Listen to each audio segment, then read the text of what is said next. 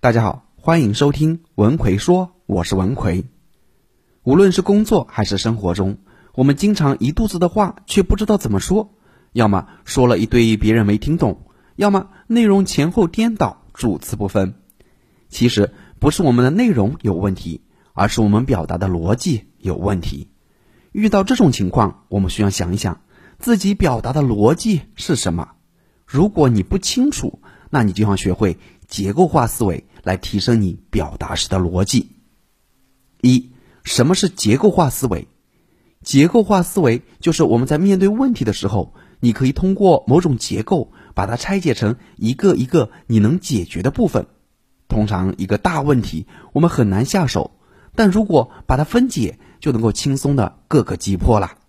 比如，麻烦你帮我去买这些东西：芹菜、鸡肉、香蕉、胡萝卜、鱼、苹果。梨、青椒、排骨，听起来感觉怎么样？是不是很乱，一点都记不住？那如果我换一种方式再讲一次，麻烦你帮我买三样蔬菜：芹菜、胡萝卜和青椒，再买三样荤菜：鸡肉、排骨和鱼，最后再买三样水果：香蕉、苹果和梨。这样听起来是不是就清晰很多了呢？这就是一个非常简单的用结构化思维来分析问题的一个过程，把复杂的内容进行梳理和分类，你的表达就会非常清晰，别人听了也更容易记住。结构化思维是一种从无序到有序的思考过程，在这个过程当中，你可以建立一个先总后分的立体化分析方式，先看到的是问题的几个方面，也就是事物的几个关键因素。然后再往下分析，从而让你实现从总体到局部的全面阐述。如果我们将这种思维方式想象成一幅画，它就是一张金字塔结构的树状图，上面小，下面大，最顶端就是你需要解决的问题，下一层是支撑解决问题的不同方面，再下一层就是支持这些不同方面的原因。当然，你还可以不断的往下继续拆解每一个支流。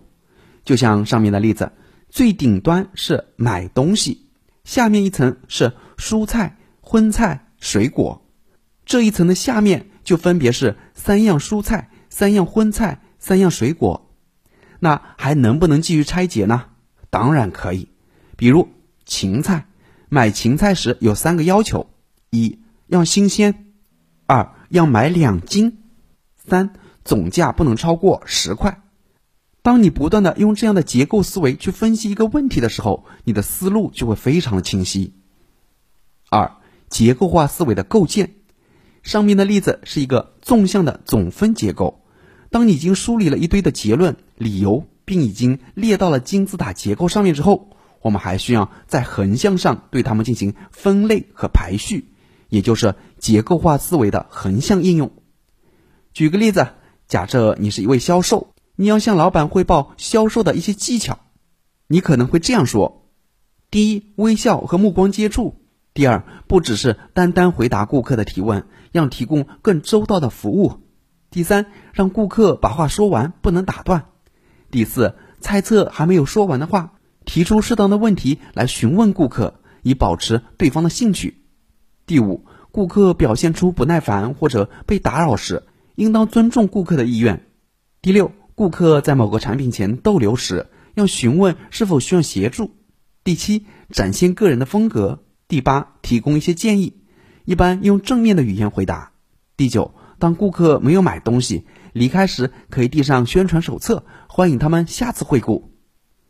老板听到后是不是头都要大了？但如果你按照顾客进门、店内接待、顾客出门这三部分来讲，就会非常的清晰。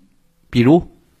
第一，顾客进门时要对顾客保持微笑，有目光的接触；第二，顾客在店时要注意对顾客保持倾听和观察，提供专业建议并进行正确的引导；第三，送客时要尊重客人意愿并表达持续服务的姿态。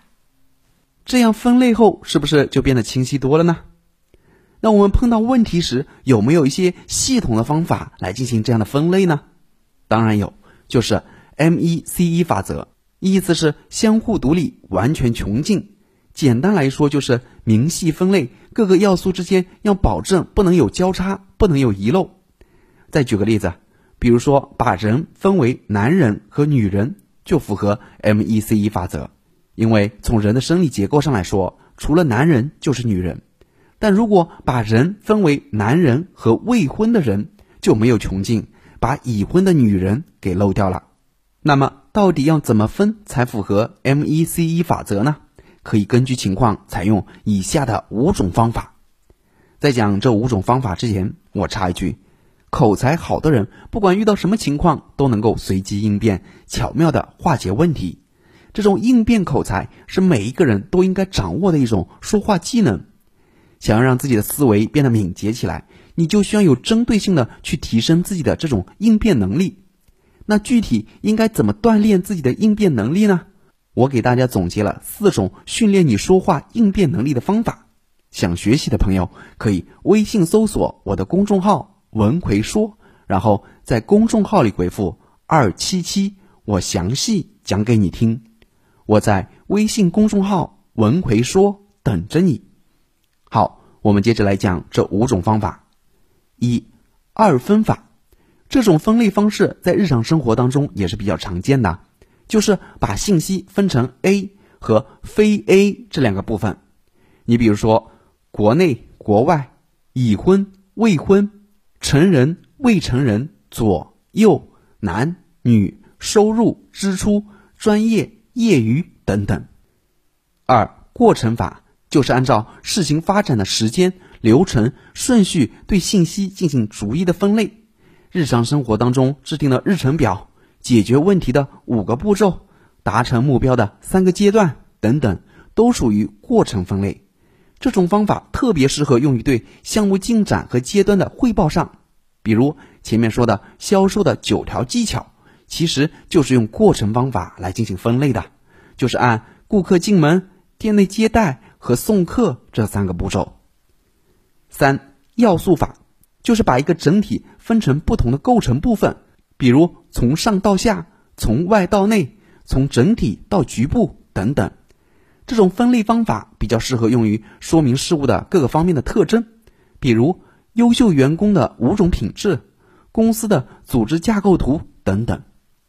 四公式法，就是说你可以按照公式设计一些要素去分类，只要公式成立，那这样的分类就符合 M E C E 法则。比如说，销售额等于单价乘以数量，就是把销售额通过公式拆解成了单价和数量。有些外企面试题里经常有这样的题目，比如让你计算中国有多少车辆，北京有多少个餐馆等等。其实他们并不是真的想知道中国到底有多少车，而是想看你会不会用公式法进行简单的拆算，从而判断一个人的结构化思考力。五。矩阵法，举个例子，比如我们在安排工作计划的时候，就经常会使用到矩阵法。我们将工作任务从横向上按照重要程度分为重要、不重要，再从纵向按紧急程度分为紧急、不紧急，就构成了一个四象限，分别是紧急、重要、紧急、不重要、不紧急、重要、不紧急也不重要。这种分类方式就叫矩阵法。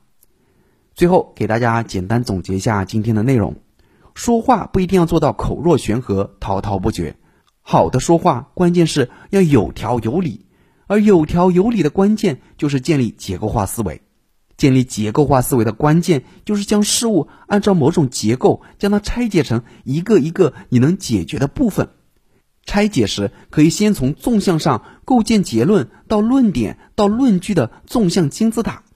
在论点与论点之间，论据与论据之间，要在横向上满足 M E C E 法则，确保论点之间、论据之间的内容不重复、不遗漏。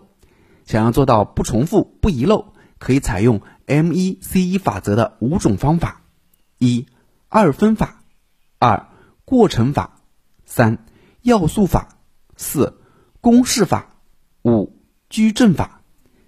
经常有学员问我。张老师啊，我总是不敢在公众前讲话，其实心里都想的挺好的，但一站在大家的面前就不知道怎么说才好了，同时还会很紧张，手发抖，腿发抖，怎么办？公众讲话其实是一个人提升自己形象和影响力的必备技能。我在过去的十多年演讲口才培训过程中，总结了一套非常有效的训练方法，叫无忧演讲口才系统训练课程，系统全面的、手把手的教你如何更好的去公众讲话。来快速提升你公众讲话的水平。想学习这个课程的朋友，可以微信搜索我的公众号“文奎说”，然后在公众号里回复“演讲”就可以了。我在微信公众号“文奎说”等着你。